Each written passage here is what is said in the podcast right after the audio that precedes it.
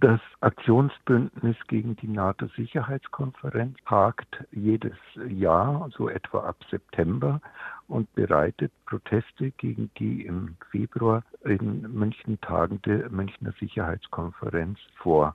Wir haben das auch von 23 auf 24 gemacht und haben unsere Aktionen vor dem Bayerischen Hof, auf dem Stachus, in einer Demonstration vom Stachus zum Marienplatz und dann in einer großen Abschlusskundgebung am Marienplatz auch dieses Jahr wieder so gemacht. Was fordern Sie denn aktuell im Bündnis? Ja, unsere Forderungen sind recht vielfältig.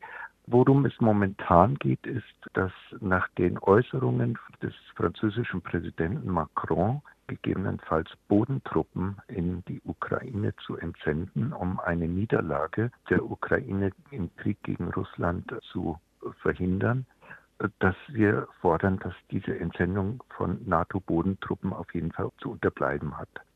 Wir sind dafür, dass sofort Verhandlungen zwischen der Russischen Föderation und der NATO gemeinsam mit der Ukraine aufgenommen wird.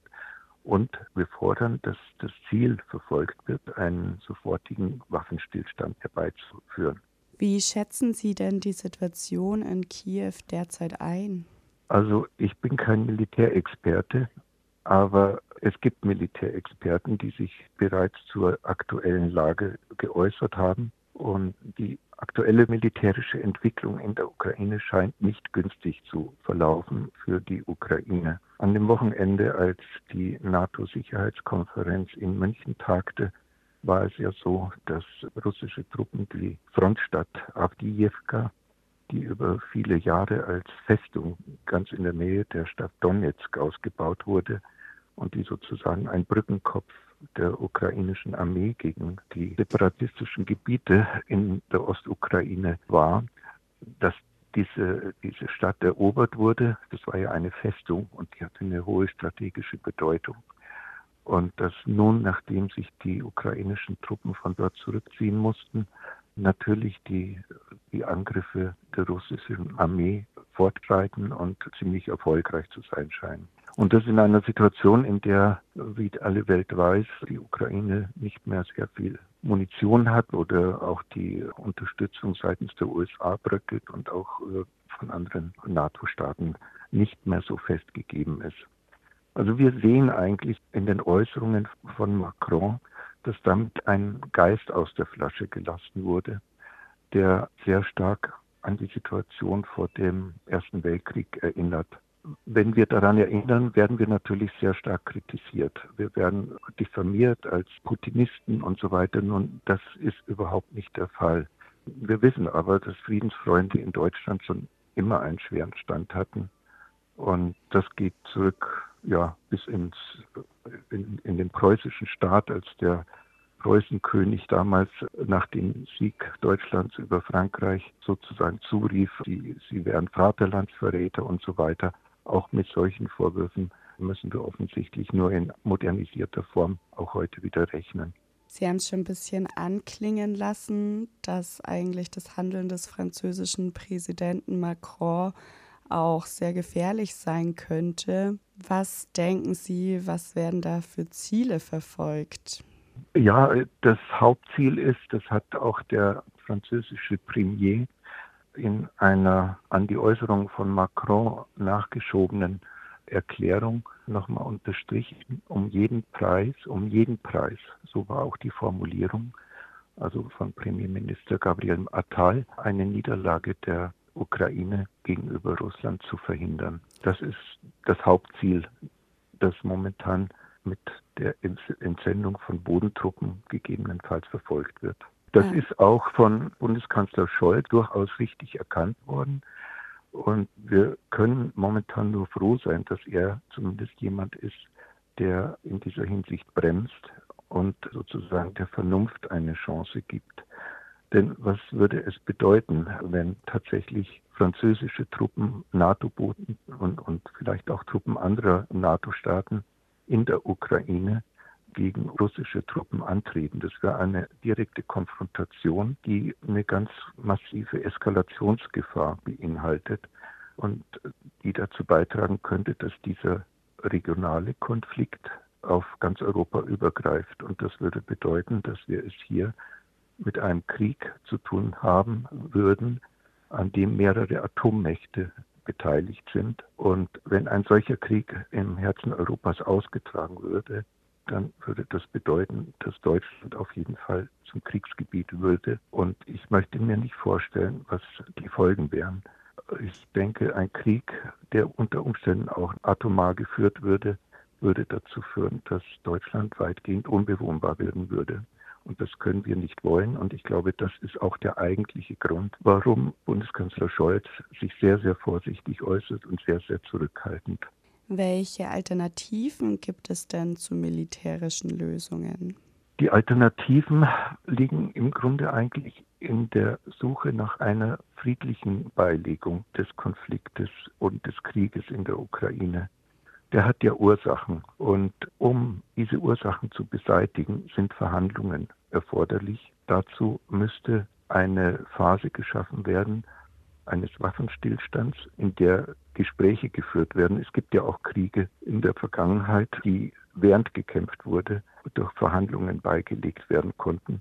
Nur das bedeutet ja, dass versucht wird, auf dem Schlachtfeld Tatsachen zu schaffen, um die Verhandlungspositionen zu verbessern. Und das kostet sehr, sehr viele Menschenleben.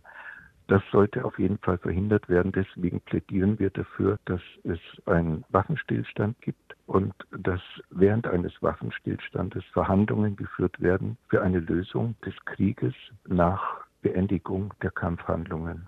Wie schätzen Sie denn grundsätzlich die Bereitschaft der Politik ein, den Forderungen des Bündnisses nachzukommen? Ich gehe jetzt mal davon aus, dass Sie über Deutschland sprechen und die, die Öffentlichkeit in Deutschland.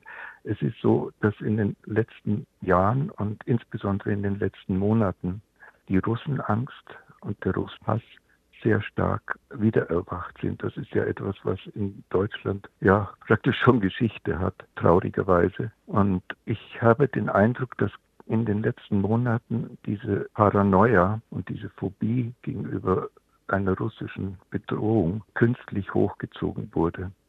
Die aktuelle Situation erinnert, ich hatte das bereits erwähnt, an den Beginn des Ersten Weltkrieges. Insbesondere ist es auch der Zustand der Sozialdemokratie und insbesondere auch die Zerrissenheit der Sozialdemokratie in der Frage des Krieges. Das Beunruhigende ist, dass diese heute weit geringer ist als vor dem Ersten Weltkrieg. Denn eine Mehrheit innerhalb der Sozialdemokratie und leider auch innerhalb der Grünen scheint für militärische Lösungen von Konflikten einzutreten. Damals, also im Juli 1914, wenige Tage vor dem Eintritt Deutschlands in den Ersten Weltkrieg, mobilisierten die damalige SPD noch eine halbe Million Menschen gegen den Krieg. Und eineinhalb Wochen später stimmte sie im Reichstag für die Kriegskredite. Und diese Ambivalenz, diese Unklarheit in der Krieg- und Friedenfrage ist typisch für die damalige Sozialdemokratie, teilweise aber auch für die heutige. Und was mich besonders erschüttert ist, ich habe noch, das muss ich jetzt offen gestehen, bei der letzten Bundestagswahl die Grünen gewählt. Einfach aus der Überzeugung heraus, dass sie viele politische Inhalte verfolgt hat, die ich richtig finde. Das betrifft die Asylpolitik, das betraf die Waffenexportpolitik und so weiter. Nur wir haben jetzt die Erfahrung gemacht, dass heute die Grünen im Bundestag an der vordersten Front stehen, wenn es darum geht, die Außenpolitik zu militarisieren, einen politischen Diskurs zu führen, der letztendlich von militärischen Lösungen geprägt ist. Und das ausgerechnet eine Partei, die einmal für friedliche Konfliktlösungen eintrat und die noch vor der Beteiligung an der Ampelkoalition gelobte und das auch in ihren Grundsätzen schriftlich festgehalten hatte, Lieferungen von Waffen in Kriegsgebiete zu beenden. Das ah. ist erschütternd. Das beschreibt die Lage, in der wir momentan leben. Das damalige Abstimmungsverhalten der Sozialdemokratie vor dem Ersten Weltkrieg sehr stark an die aktuelle Kriegsbesoffenheit der Grünen erinnert und ihre wichtigsten gesellschaftlichen Reformprojekte über Bord wirft. Die damalige Sozialdemokratin Rosa Luxemburg, von der wird berichtet, dass sie damals auf ihrem Sofa lag, als diese Abstimmung im Reichstag war und weinte und dass sie gesagt haben soll, ich werde mir eine Kugel durch den Kopf schießen.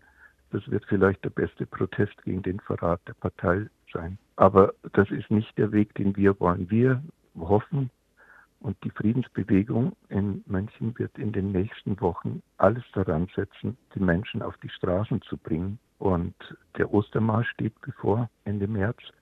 Und wir werden dafür mobilisieren, dass das Bewusstsein in der Gesellschaft steigt, dass es nur friedliche Lösungen für diesen Krieg geben kann, wenn wir wollen, dass nicht ganz Europa im Krieg versinkt.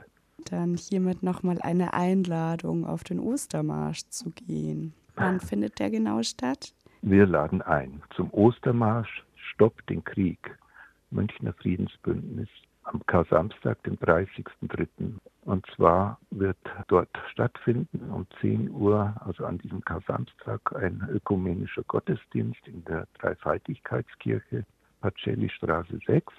Um 11.15 Uhr wird es eine Auftaktkundgebung auf dem Marienplatz geben.